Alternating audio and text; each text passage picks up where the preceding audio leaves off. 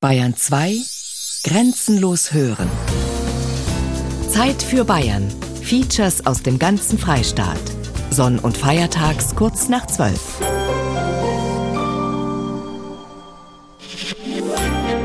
Bayern 2 Grenzenlos hören. Zeit für Bayern. Jeden Sonntag ab 12 Uhr. Bayern genießen. Bayern genießen im Juli mit Gerald Huber.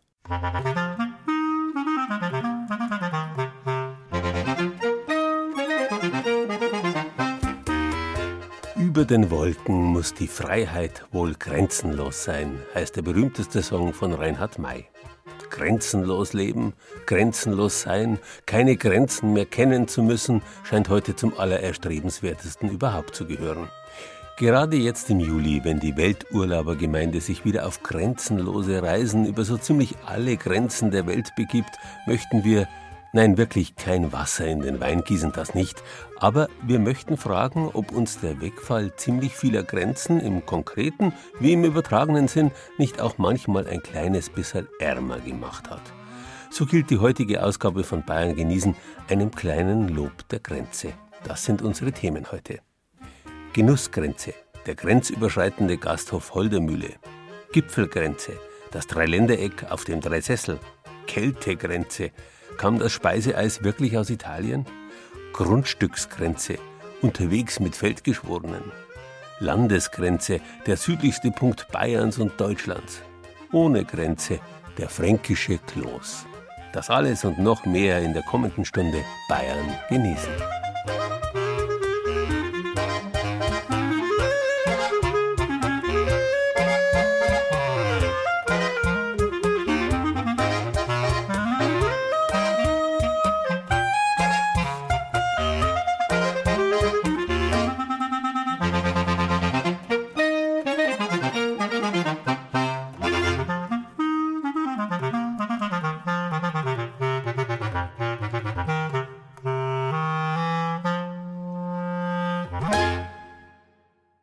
Wären wir ohne Grenzen? Ich wage zu behaupten, wir wären ärmer.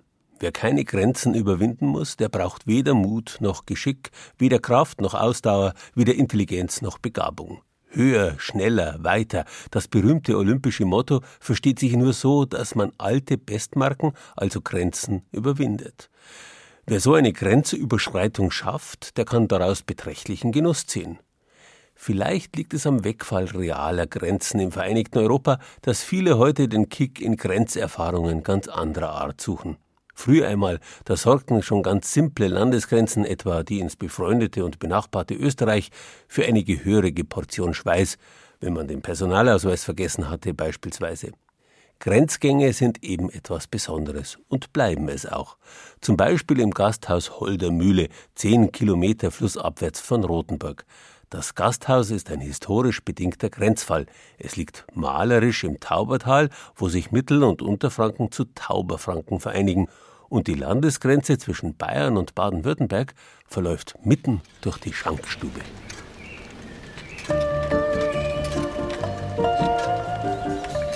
Der Taubertalradweg zwischen Rothenburg in Bayern und Wertheim in Baden-Württemberg wo die Tauber 100 Kilometer flussabwärts in den Main mündet. Wer hier entlang radelt, der folgt dem Lauf eines echten Grenzgängers, eben der Tauber. Also fangen wir mal unten an, wo sie mündet. Da ist Badisch? Ein Stück rauf bei Bad Mergentheim, da wird es mal württembergisch, dann fränkisch, aber dann unterfränkisch. Man kommt Kreglingen, das ist wieder Baden-Württemberg. Und genau dort im Tauberstädtchen Kreglingen ist Klaus Hein Tourismuschef. Und fünf Kilometer nach Kreglingen da wird es wieder bayerisch, aber dann mittelfränkisch. Ich meine, der Fluss hat, wenn eine Grenze verschoben wurde, noch nie sein Bett geändert. Nicht? Also das ist ihm freilich wurscht. Aber sagen wir mal so, er verbindet doch auch. Nicht? Er verbindet eine Landschaft, in der die Kelten Spuren hinterlassen haben, die vom Weinbau geprägt und als liebliches Taubertal zur Tourismusmarke geworden ist, mit über eineinhalb Millionen Übernachtungen im Jahr aber auch mit Flecken, die sich ihren Geheimtippcharakter bewahrt haben. Zum Beispiel die Holdermühle, ein schmuckes Ensemble von vier, fünf restaurierten Fachwerkhäusern, zehn Kilometer von Rothenburg, direkt am Radweg und ein seltener Grenzfall. Zuerst mal hat der Napoleon hier die Grenze ein bisschen durcheinander geschmissen und so kommt es vor, dass durch die Schankstube die Landesgrenze geht. Ne?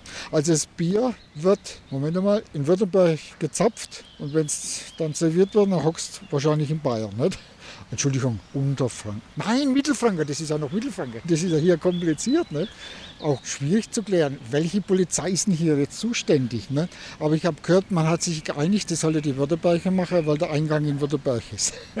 Also das ist, äh, und der unterhält sich gerne mit einem, der erklärt es an, wie das ist. Also ich würde sagen, wenn man mit dem Rad auf den Taubertalradweg von Rotenburg kommend hier runter fährt, dann sollte man bei der Holdermühle langsam tun.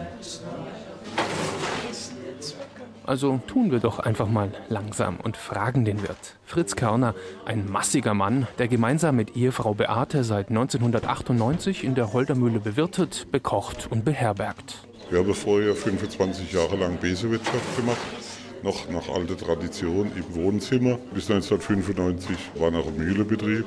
Wann die Holdermühle gebaut wurde, ist, das ist im Dunkel der Geschichte. Es war halt wahrscheinlich irgendwann zwischen 13 und 1400. Ja, 1842 hat es dann der Vorfahrer von meiner Frau gekauft und seitdem ist es ein Familienbesitz ununterbrochen.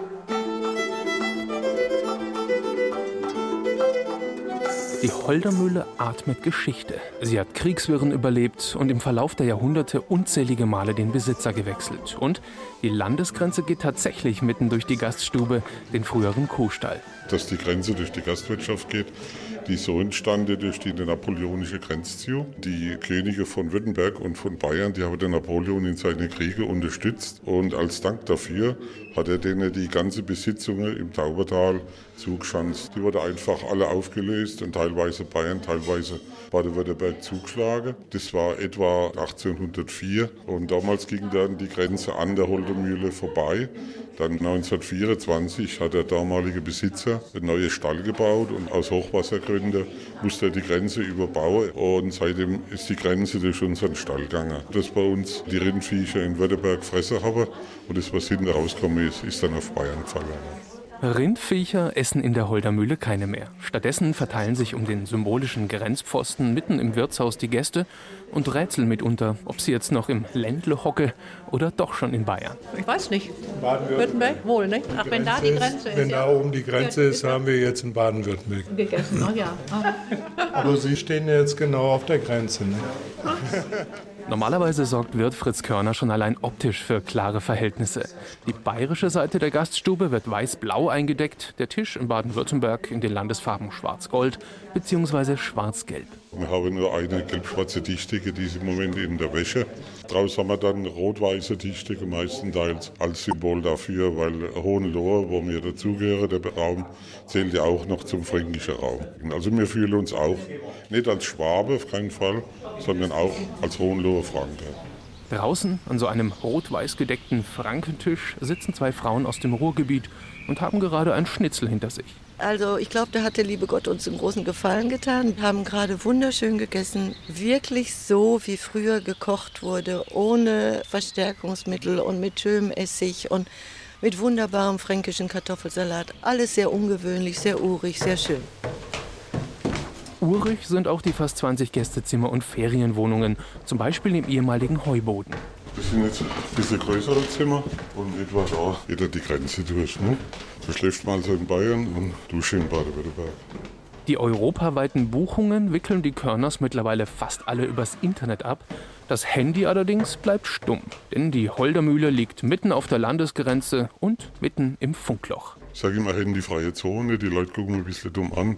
Da waren einmal Leute, wollte drei Tage bleiben. Nach der ersten Nacht sind sie wutentbrannt an die Tee gekommen, sind ausgezogen, sind fort. Das ist eine Sucht schon. Alle anderen genießen ganz einfach Lage und Landschaft und das Privileg, wenigstens für kurze Zeit unerreichbar zu sein im Gasthaus auf der Grenze.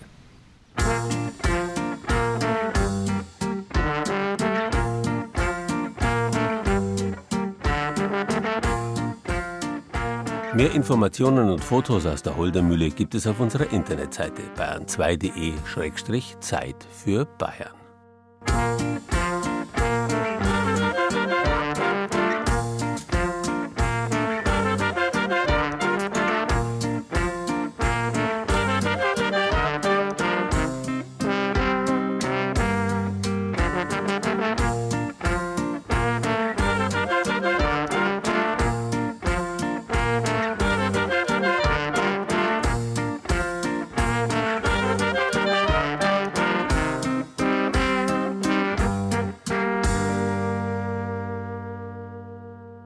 Eine der ältesten heute noch bekannten Grenzen ist übrigens der römische Limes, die Grenze des römischen Reichs, die auch mitten durch Bayern läuft.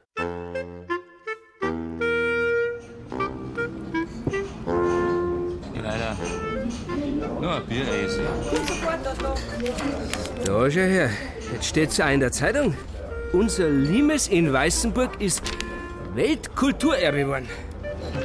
Nein, doch nicht unser kleines Stück Limes in Weißenburg, sondern der ganze altrömische Limes von der Rheinpfalz bis nach Bayern. Der Limes.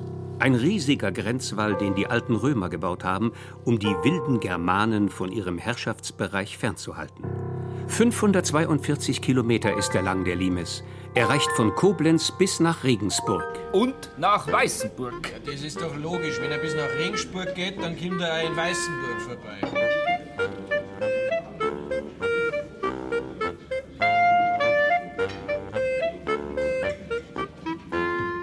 Der Limes ist das größte Baudenkmal Mitteleuropas. Ausgestattet mit Graben und Wall und 80 Kastellen, in denen die Militärposten stationiert waren. Also so eine Art chinesische Mauer. Bloß nicht so gut in Schuss. Und dass man vom Mond aus sieht, das glaube ich auch nicht. Die Reste des römischen Limes in Bayern sind in Weißenburg besonders gut erhalten. Siehst das? Was ich da gesagt habe. Auf einer leichten Anhöhe im Westen von Weißenburg steht das Kastell Biriziana. Das gewaltige Nordtor ist rekonstruiert. Das Kastell war über drei Hektar groß. Und in der Römerzeit war hier eine Reitereinheit stationiert, eine Grenztruppe sozusagen. Da, dein Bier, Otto.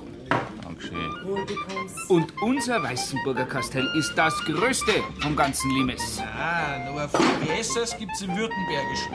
Da haben ungefähr 1000 römische Reitersoldaten die Grenze bewacht. Woher weißt jetzt du das? Ich lese halt auch Zeitung. Ja, ich auch. Aber ich verstehe auch, was drinsteht. du geh! Lese noch eine halbe und für den Franz auch gleich eine. Mittlerweile glauben immer mehr Fachleute, dass der Limes vielleicht weniger eine militärische Grenzlinie, sondern eher eine wirtschaftspolitische Grenze gewesen ist. Das heißt, man hat von den Händlern, die Waren aus anderen Landesteilen eingeführt haben, einen Einfuhrzoll kassiert. Siehst du das? Das war damals schon so, wie es heute ist. Ja, der Staat kassiert. Ich sag's euch, weil bei uns in der Politik, da geht's zu wie im alten Rom. Wie im alten Rom.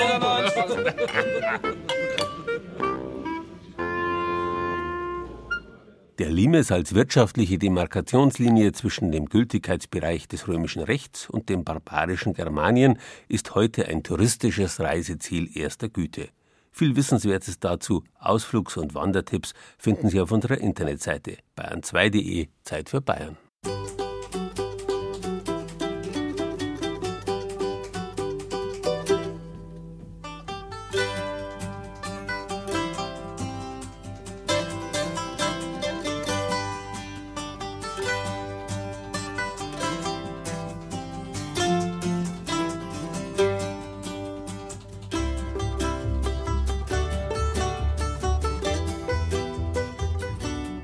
Ähnlich wie in der römischen Antike hat man Grenzen auch noch im ganzen Mittelalter und in der frühen Neuzeit verstanden. Grenzen waren vor allem Abgrenzungslinien von Rechts- und Zollgebieten, in denen jeweils ein Herrscher die Einhaltung von Gesetzen und Bestimmungen zu garantieren hatte.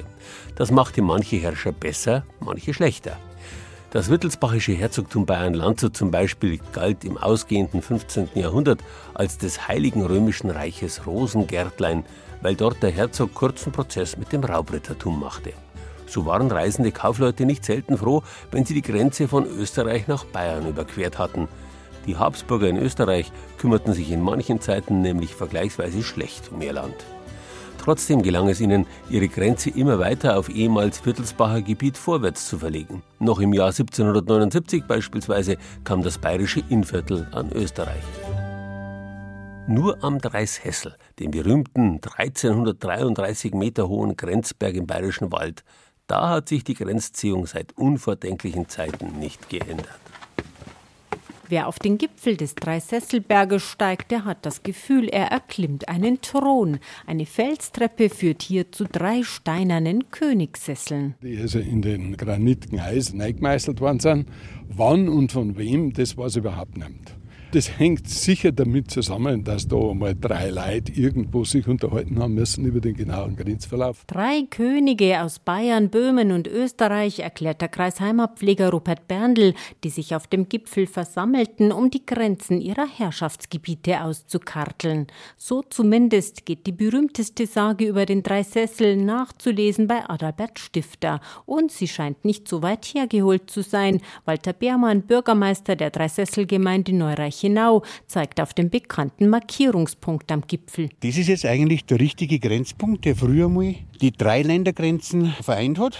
Aber genießen wir doch erstmal den phänomenalen Gipfelblick, bevor wir die ganze komplizierte Geschichte mit der Grenze am Dreisessel erklären. Es ist wunderschön. Die Natur. Die Fernsicht ist beeindruckend. Also wie weit man schauen kann, das ist schon imposant. Auf der linken Seite das Mühlviertel, rechts aus ist Donautal und auf der linken Seite Tschechien. Und jetzt kriegen wir einen wieder, gell? Jetzt kriegen wir wieder und jetzt gehen wir, bevor wir ganz losgehen. Vielleicht mögen es die drei Könige nicht, wenn man auf ihrem Berg allzu neugierig nachfragt.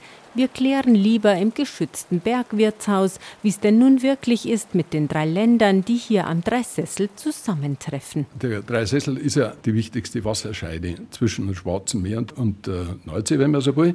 Weil das eine Wasser läuft also dann in die Donau und das andere läuft eigentlich alles über die Moldau in die Elbe und dann rein in die Nordsee. Diese Wasserscheide war zugleich auch am Berg herum eine Grenze. Und die genau festzulegen, wo jetzt die Wasserscheide ist, war immer strittig. 1334 wurde der Dreisessel in einem böhmischen Dokument als eisernes Landestor bezeichnet. Später stritten sich vor allem das Fürstbistum Passau und die böhmische Herrschaft Prachatitz um den genauen Grenzverlauf. 1763, da hat sich dann herausgestellt, dass man Grenzansprüche von Seiten Passaus geltend gemacht hat bis dann das Dreiländereck vom Dreisessel weggewandert ist. 1765 ist das gemacht worden. Seitdem ist das eigentliche Dreiländereck, das mit einer Steinsäule markiert ist, eine gute halbe Stunde vom Gipfel weg und der Dreisessel streng genommen gar kein Dreiländer, sondern nur noch ein Zweiländergipfel. Aber was soll's, auf dem Gipfel spürt man die verschiedenen Länder schon an den Knödeln von Bergwirtin Rosmarin Nusser. Das wären jetzt Semmelknödel. Die haben wir durchlassen durch eine Maschine und dann werden sie angemacht. Also wir haben Kartoffelknödel, wir haben Semmelknödel und wir haben böhmische Knödel. Böhmische Knödel haben wir bei der Knödelvielfalt. Serviert wird alles von Dusan Schampach, einem Tschechen, der seit 22 Jahren hier oben arbeitet. Wissen Sie, was schön ist? Dass sie die drei Völker zusammenkommen kommen Tschechen, da kommen Österreicher, da kommen Deutsche. Die sitzen alle miteinander, entweder im Hof draußen oder da herin. Und so soll das auch. Duschan Schampach kam kurz nach der Grenzöffnung, eigentlich nur für einen Ferienjob, aber dann ist er hängen geblieben an diesem so besonderen Berg, der Tschechen und Deutsche einst streng getrennt hat. In den Jahrzehnten des Eisernen Vorhangs patrouillierten hier Tag und Nacht bewaffnete Grenzsoldaten. Überall standen Schilder Hossor, Achtung, Grenze. Rupert Berndl hat es als 14-jähriger Bub bei einer Skitour erlebt, dass ein Freund mit seinem Vater verhaftet wurde. Mitten im Wald, mitten im Schnee, die Grenzschilder verweht und schwer zu erkennen. Auf einmal war da ein Mordsaufstand und ein Geschrei haben wir gehört. Jetzt sind da ein Haufen Soldaten, Tschechen, in weißen Schneehemden mit weiß gestrichene Maschinengewehre aus dem Schnee auf einmal aufgestanden. Jetzt hat man die erst dann gesehen. Wir waren noch herum, offensichtlich auf bayerischem Gebiet, aber die zwei, die sind drüben gewesen, sind auch trotz Einspruchs vom Vater mitgenommen worden. Zwei angsterfüllte Wochen lang blieben die beiden drüben verschwunden, spurlos, bis die Tschechen sie endlich wieder freiließen. Die Beziehung zu den Österreichern dagegen war meistens recht entspannt. Zwischen den Grenzgemeinden Neureichenau und Schwarzenberg auf der österreichischen Seite geht's heutzutage sogar fast familiär zu, erzählt Bürgermeister Bernhard Hein. Was die Gemeinde betrifft, schauen wir, dass wir immer den Kontakt halten, dass wir uns gegenseitig informieren, am Laufenden halten. Und das Gesellschaftliche, das heißt das Private, kommt da natürlich auch nicht zu kurz, weil der Walter eben bei uns in Schwarzenberg fast wöchentlich beim Stammtisch ist und ich, wenn es soweit irgendwie geht, auch fast wöchentlich am Sportplatz bin, weil ich ja selber Fußball spiele. Ein Österreicher in einer bayerischen Fußballmannschaft Mannschaft, ein tschechischer Ober am Berg. Längst ist man am Dreisessel mitten in Europa, so sehr, dass man die Grenze am Gipfelplateau fast schon vergisst. Und wir wollen das im Prinzip auch außerarbeiten wieder, dass auch für die Touristen und auch für viele Einheimische, die den Grenzverlauf nicht mehr genau wissen, klar vor Augen geführt wird, sie betreten hiermit tschechisches Hoheitsgebiet. Schließlich marschiert man immer noch durch Tschechien, wenn man die wenigen Meter vom Bergwirtshaus Richtung Gipfel geht. Da wollen wir jetzt, wo der Gewitterregen endlich aufgehört hat, nochmal hin. Denn jenseits all seiner Grenzgeschichten ist der Dreisessel auch geologisch eine richtige Naturschönheit. Der Gipfel besteht aus Felsen, die wie Türme einer auf den anderen geschichtet sind. Das sind Wollsackverwitterungen, die eigentlich spezifisch nur bei uns vorkommen. Das ist Lavamasse, die sich klarweise, schubweise gedruckt hat und an so einen Wulst liegen lassen hat. Und deswegen haben wir auch vor drei Jahren zu Bayern schönsten Geotopen erkoren worden. Und wer lange genug hier oben bleibt, der kann auch noch das erleben. Wir haben so schöne Sonnenuntergänge ganz verschiedene Farben, also von hellrot bis dunkelrot, teilweise sogar lila, bunt gemischt, super schön. Und hinter Horizont sehen Sie die Alpen, Watzmann, Dachstein, das ist das Schönste. Auf der böhmischen Grenz hat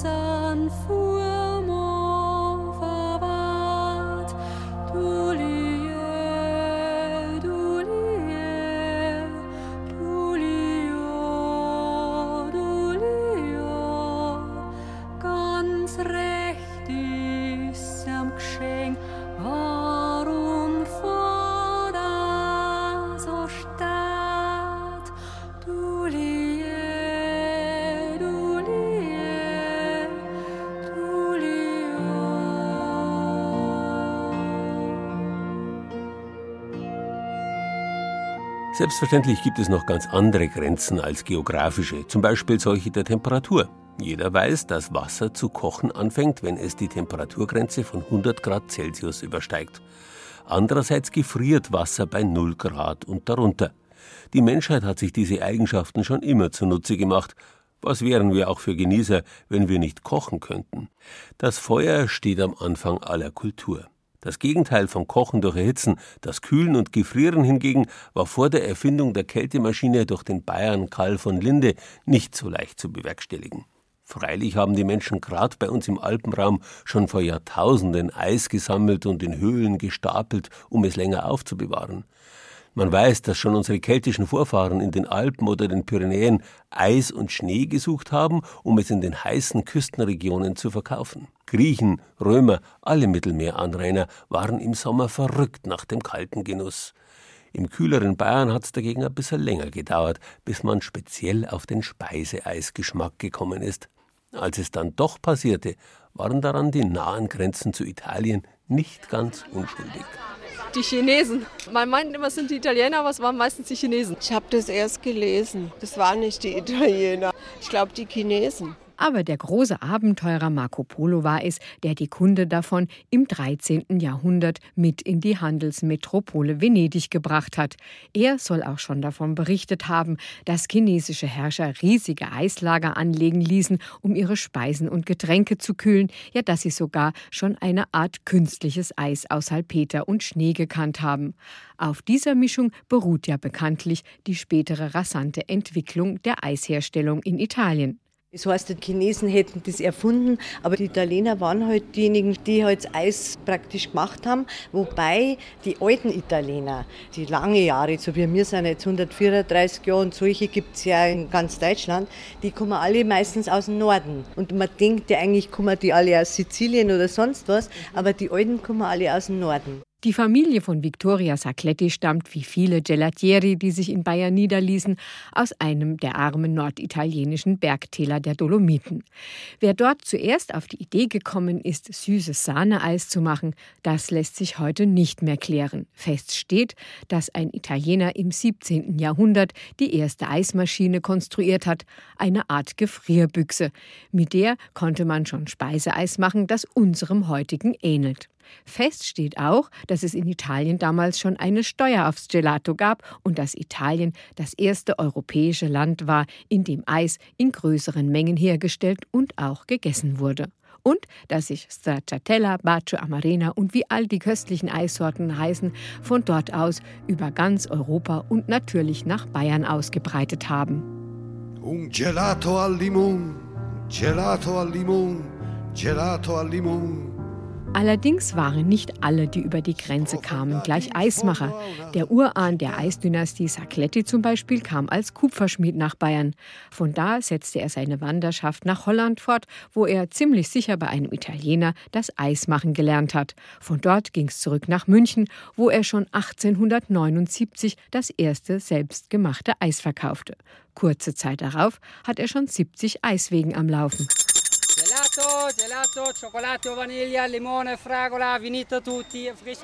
1806 eröffnete er dann das erste Eiscafé in München. Meine Lieblingseissorten, ne? Zitrone und Bacio. Schoko und Stracciatella. Äh, Joghurt und Nuss. Schokolade, Erdbeer und Zitrone. Die ersten italienischen Eisdielen in Bayern eröffneten zwar bereits Ende 19. bis Anfang 20. Jahrhundert, aber so richtig etabliert haben sich die Gelatieri erst in den 50er und 60er Jahren. Damals kamen sie zuhauf über die Grenze und sorgen bis heute für grenzenloses Eisvergnügen.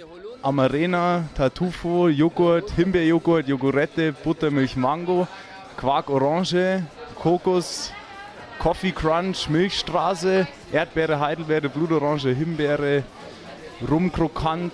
36 Sorten und mehr türmen sich in allen Farben in den Theken der Münchner Eisdielen. Sommer oder Winter, der Eisgenuss kennt heute keine Grenzen mehr. Nein, es gibt keine einzige, einzige Grenzen, weil im Winter ist das Eis sehr gut auch, also am Halsschmerzen. Im Sommer schmeckt es vielleicht noch ein bisschen besser, aber generell, ich bin immer für Eis zu haben. Na, für mich, weil ich am Tag so 10 bis 15 Kugeln. Und am Ende der Saison im Oktober, bevor die Eisdiele schließt, schaut Victoria Sacletti sogar immer noch, dass genug Eis für sie übrig bleibt, damit sie gut über den Winter kommt. Und das nehme ich mir mit heim. Das esse ich oft noch nach Weihnachten. Und ich sage ihnen, da sitze ich am Ofen dort und sage mir, ist das gut. Schokoladeneis, Schokoladeneis, hui, Schokoladeneis,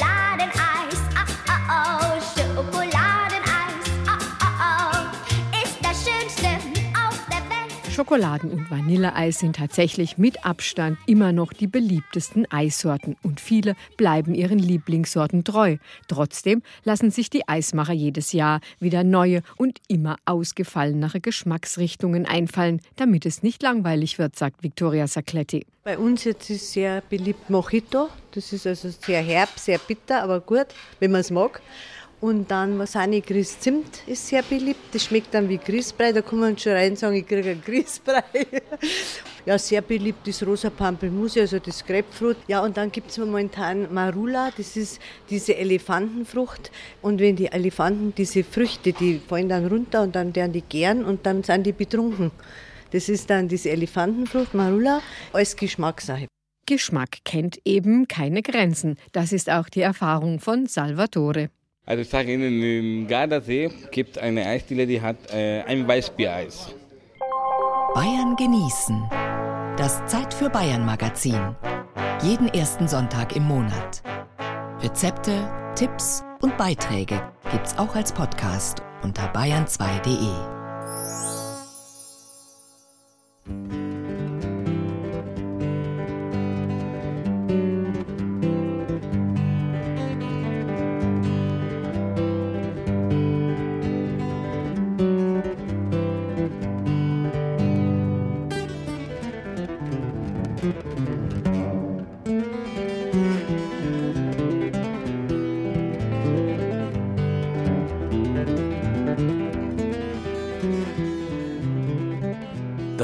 Grenze hängt zusammen mit Kranz, mit Kringel und dem Ring. Eine Grenze umgrenzt, umringt ja ein bestimmtes Gebiet.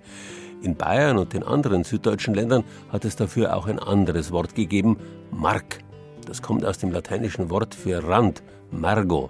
Wir kennen beispielsweise das lateinische Fremdwort Marginalie, was so viel bedeutet wie Randbemerkung. Mark lebt auch weiter in der Markierung. Die deutsche Mark war früher einmal kein Geld, sondern eine Gewichtsbezeichnung. Da wurde ein halbes Pfund Silber mit einer Marke markiert. Und nicht zuletzt kennen wir auch den Markstein, der heute leider auch von bayerischen Feldgeschworenen dauernd Grenzstein geheißen wird.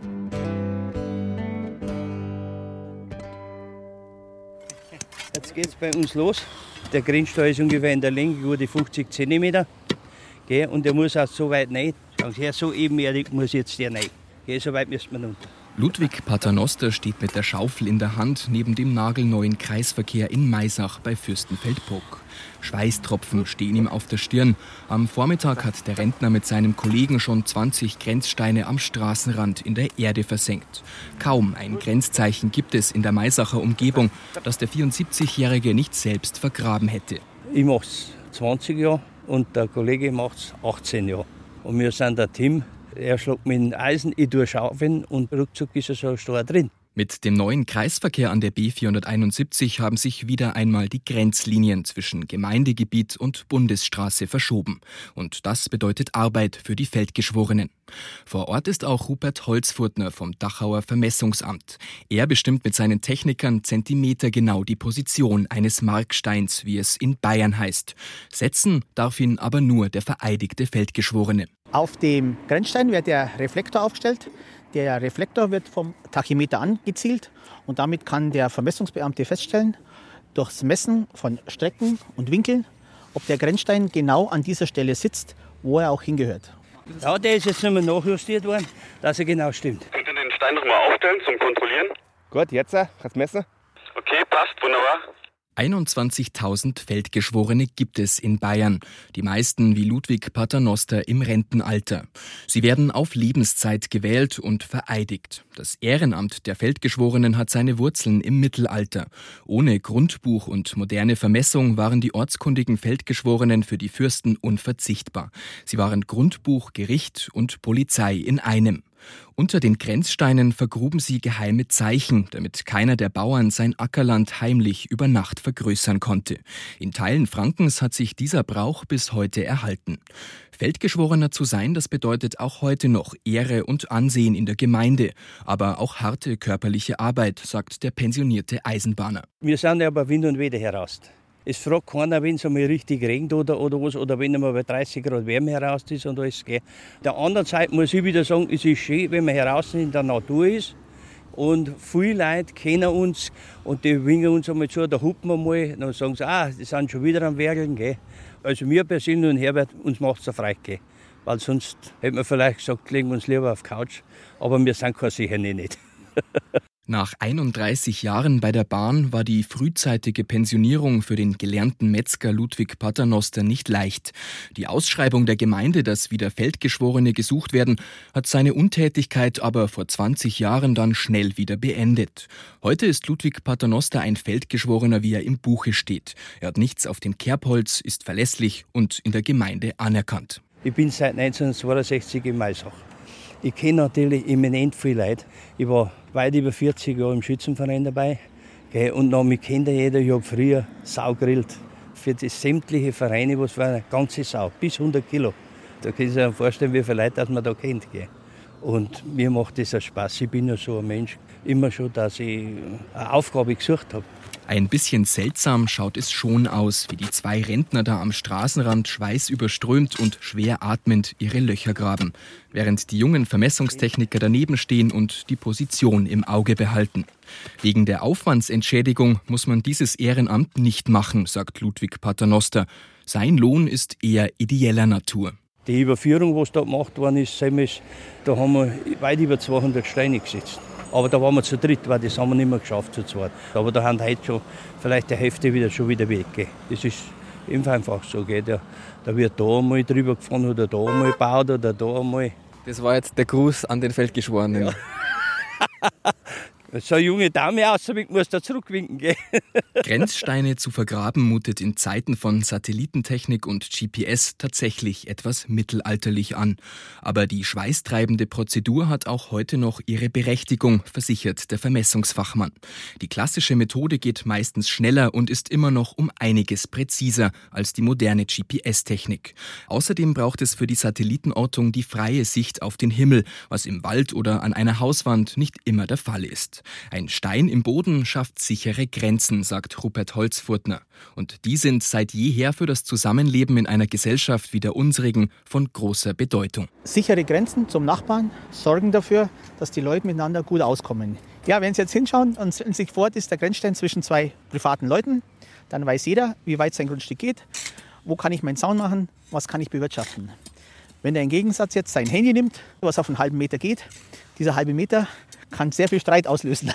Und man sieht so heute noch bei Neubaugebiete und Zeugel, wenn die ihr neues Baugebiet haben, freuen sie sich, dass ihr Grundstück gekennzeichnet ist und dass sie genau wissen, was ihnen auf der Welt gehört. Sichere Grenzen sind eben Voraussetzung dafür, dass wir alle nicht nur Bayern, sondern unser ganzes Leben in Frieden genießen können. Nicht von ungefähr hat das Wort Frieden ebenfalls einmal Grenze geheißen. In dieser alten Bedeutung steckt es noch drin im Friedhof, der heißt ja nicht so, weil dort die Toten ihre Ruhe haben, sondern weil er durch eine Mauer eingefriedet ist, und erst durch das Einfrieden hat man seinen Frieden. Wer dagegen keine Grenzen kennt, kennt auch keinen Frieden und ist, nebenbei gesagt, ein ziemlich armes Würstal.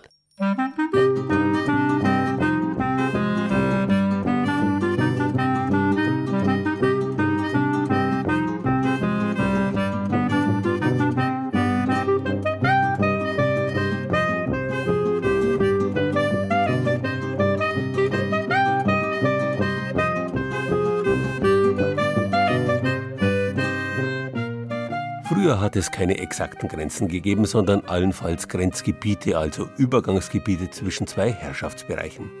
Hier sind wir wieder bei der Mark, zum Beispiel der steirischen Mark, der Steiermark.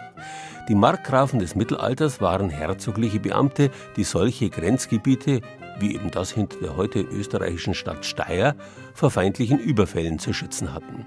Dafür haben sie oft weitreichende Befugnisse erhalten. Die Markgrafen von Österreich waren im Ausbau ihrer Marken so erfolgreich, dass sie daraus sogar ein eigenes Herzogtum machen konnten, das im Jahr 1156 offiziell von Bayern abgespalten wurde. Seitdem gibt es auf ehemals bayerischem Gebiet zwei Länder, Österreich und Bayern. Bis heute aber ist die Grenzziehung zwischen beiden Ländern nicht immer exakt festgelegt.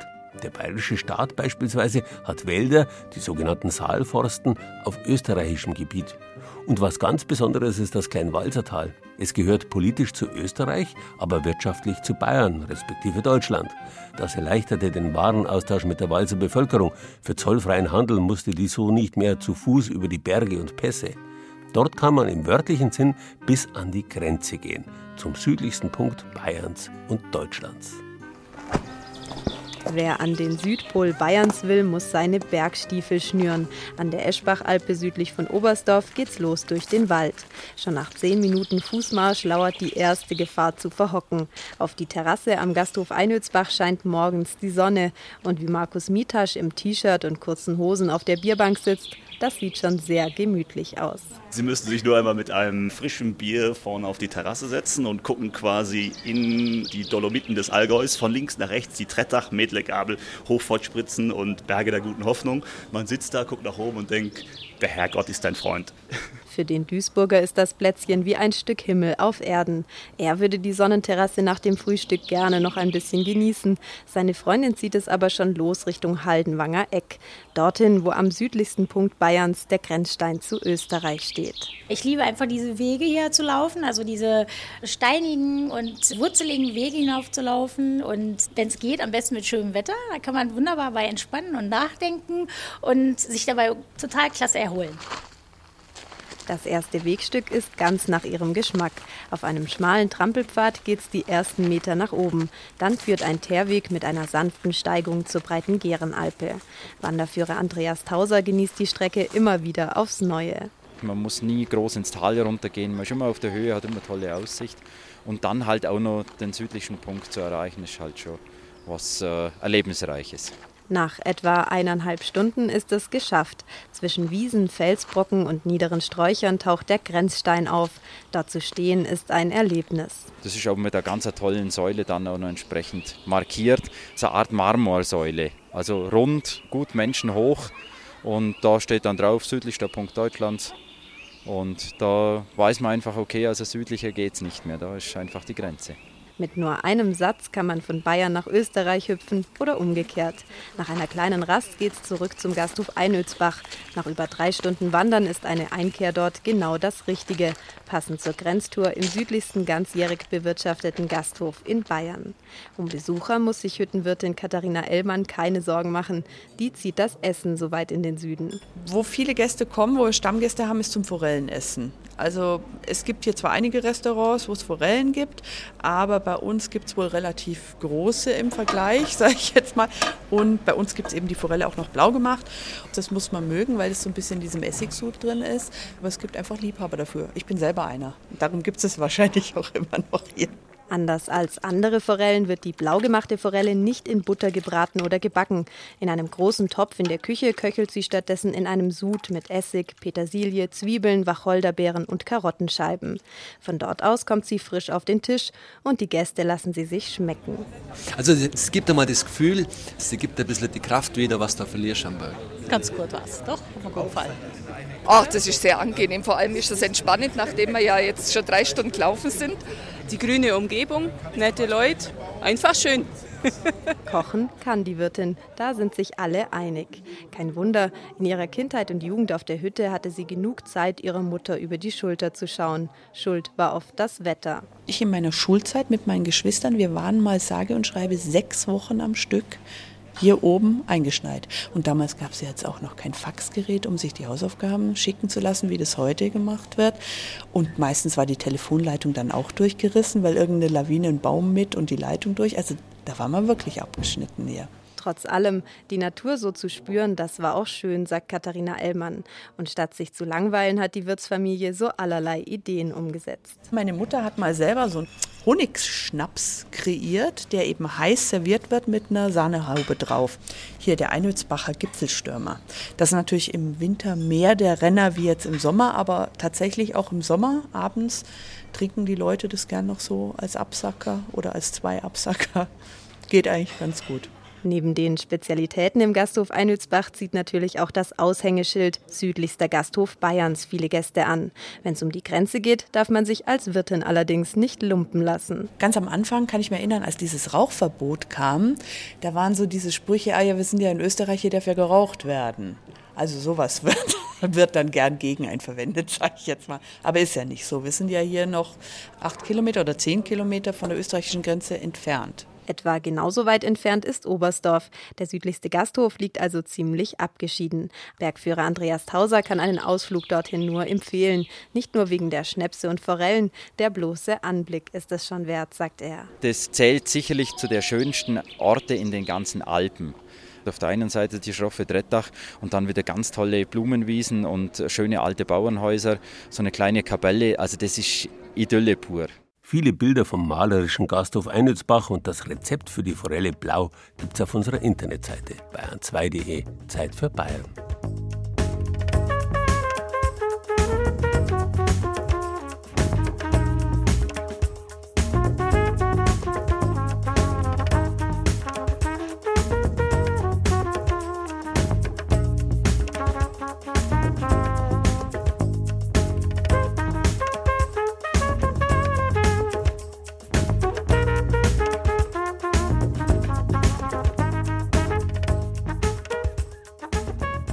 Schlaraffenland vereint nicht nur alle Genüsse und stellt sie allen Bewohnern ohne Ausnahme zur Verfügung. Nein, alles an Köstlichkeiten gibt es auch jederzeit und unbegrenzt. Hienieden allerdings ist alles, was genussvoll ist und Spaß macht, begrenzt. Alles hat ein Ende, nur die Wurst hat zwei, außer in Oberfranken. Und das ist ein Paradox. Jeder weiß, dass die Kreiszahl Pi unendlich viele Stellen hinter dem Komma aufweist, also praktisch grenzenlos ist womit nicht zuletzt der kugelige oberfränkische Kloß, zum Leidwesen der Genießer in der Praxis häufig zu klein, theoretisch aber unbegrenzt groß ist. Der Genussraum Bayern. Unendliche Weiten. Mit Köstlichkeiten von den Alpen bis zum Main. Sie sind bereits gepriesen worden in unendlichen Oden. Doch alles, was auf den Teller kommt, ist auch irgendwann wieder verschwunden. Aus die Maus und Schluss mit Genuss. Höchste Zeit einmal über die Grenze des Tellerrandes hinaus zu sinnieren, philosophisch aufzubrechen in unbekannte Galaxien, auf der Suche nach Genuss ohne Grenzen. Nähern wir uns dem Phänomen zunächst mathematisch. Der Tellerrand beschreibt eine Kreislinie, die geometrisch den Teller und damit den auf ihr lockenden Genuss begrenzt. Die Kreislinie selbst scheint zunächst grenzenlos, hat sie doch keinen Anfang und kein Ende. Auch wird ihre Länge und auch die umschlossene Genussfläche mit der ominösen Kreiszahl Pi berechnet. 3,14159 und so weiter. Eine transzendente Zahl mit unendlich vielen Stellen hinter dem Komma, die auch nicht periodisch sind. Ist der Tellerrand also doch keine Genussgrenze? Der Schein trügt. Bleibt der Genuss auf dem Teller doch begrenzt auf die umschlossene Kreisfläche, also auf die zweite Dimension. Wagen wir uns also höher hinaus. Suchen wir grenzenlosen Genuss in der nächsten, der dritten Dimension. Dreht man den Kreis nun räumlich um seine Achse, erhält man die Kugel. Und siehe da, herauskommt, was uns Franken schon von Kindesbeinen an geläufig ist als Form größten Genusses, der Kloß.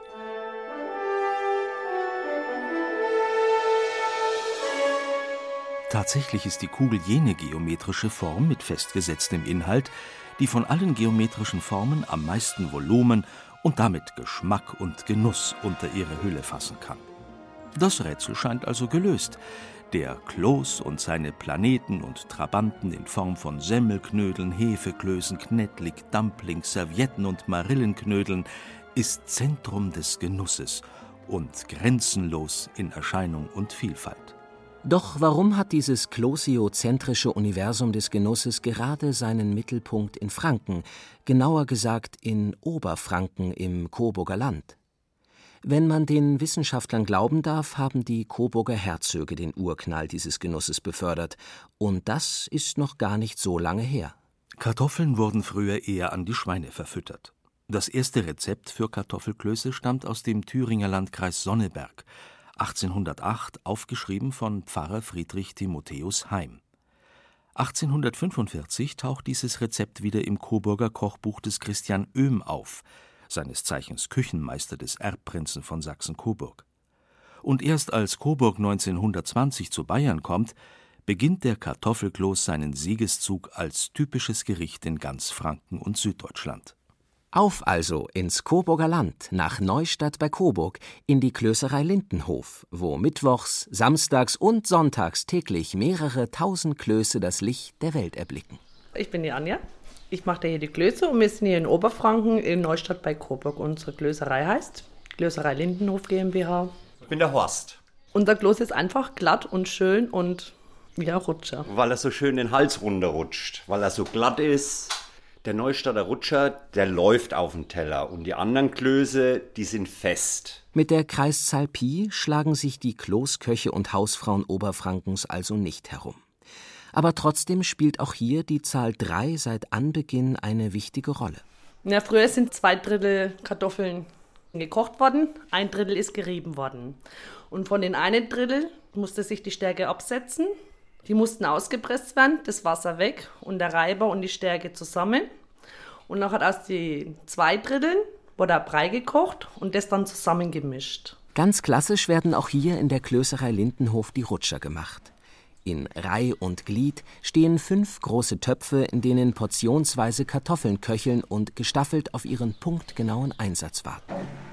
Der heiße Kartoffelbrei wandert in die Rührmaschine, brüht dann die rohe Kloßmasse und die Stärke bindet dabei ab. Lustig schmatzt der heiße Kloßteig beim Rühren, bis er in die Abfüllmaschine wandert. Wir können die Maschine einstellen, dass nur ein Kloß rauskommt oder das Kloßpäckchen rauskommen. Das heißt, die Grammzahl kann man einstellen, je nachdem. Bei uns gibt es auch Partyklöße, die kleiner sind als normale Klöße. Natürlich lassen es sich auch heute noch Hausfrauen nicht nehmen, traditionell mit Kartoffelpresse und Reibe das fast religiöse Ritual des Klosmachens zu zelebrieren. In geradezu vulkanischen Küchen, die vor Hitze bersten, reiben, rühren und klosen sie, und schließlich steigen die prallen gelben Bälle vom Grunde der trüben Ursuppe empor, wie die Brüste der Erdmutter Gaia, um uns alle kultisch zu nähren. Ein grenzenloser Genuss, auf den niemand in Franken verzichten will, denn eins ist klar wie Kloßbrühe. Ein Sonntag ohne Klöße verliert viel seiner Größe, und den berüchtigten Kloß im Hals und Tränen in den Augen hat der Franke nur, wenn es keine Klöße gibt. Ich sage immer, ein Sonntag ohne Kloß ist kein Sonntag. Ja, so ist es. Das stimmt. Also Klöße ist bei uns auch am Mittwoch, ne? Haben wir Kloßzeit, ja, oder Klostag, ne? Bei uns wird Mittwoch Kloß gegessen und Sonntag Kloß. Aber, aber, aber, aber, aber, aber, Dirndl, wo ist dein Edelknaben? Oder magst dein Knädel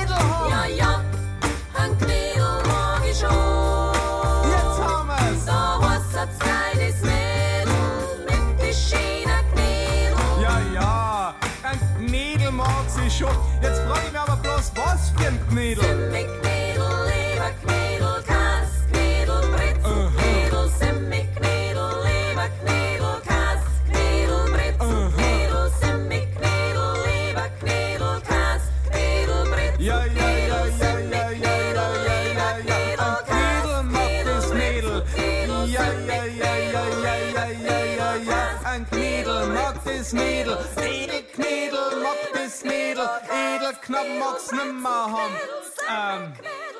Ähm, Ude, magst den Jager haben? Na, na, na, na, na. Selbstverständlich gibt's ein richtiges oberfränkisches Klosrezept auch auf unserer Zeit für Bayern Internetseite. Und ich verspreche Ihnen, Liebhaber von altbayerischen Semmel, Teig und sonstigen Knödeln kommen bei anderer Gelegenheit auf ihre Kosten.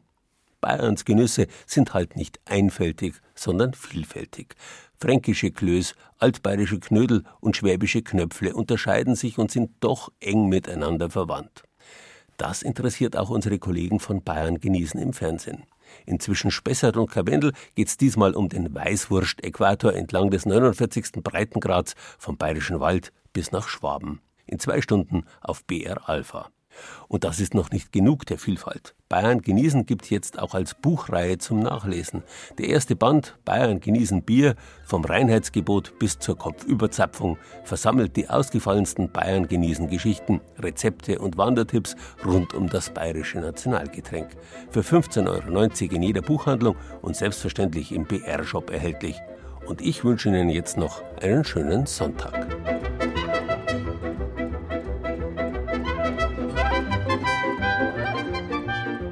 Grenzen.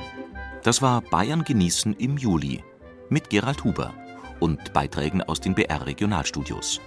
Jochen Wopser vom Studio Mainfranken zeigte uns den grenzüberschreitenden Gasthof Holdermühle im Taubertal. Das Mini-Hörspiel über den Limes, die Grenze des römischen Weltreichs, war von Ingrid Leitner. Renate Rossberger vom Studio Ostbayern führte uns zum Dreiländereck auf dem Dreisessel im Bayerischen Wald. Hannelore Fiskus hat sich gefragt, über welche Grenzen das Eis nach Bayern kam. Simon Emmerlich war unterwegs mit Feldgeschworenen. An den südlichsten Punkt Bayerns und Deutschlands brachte uns Viktoria Wagensommer aus der Schwabenredaktion. Und Andreas Höfig vom Studio Franken brachte uns den fränkischen Kloß und seine grenzenlosen Rundungen näher. Ton und Technik Dietmar Voth. Musikauswahl Angela Breyer. Redaktion Gerald Huber.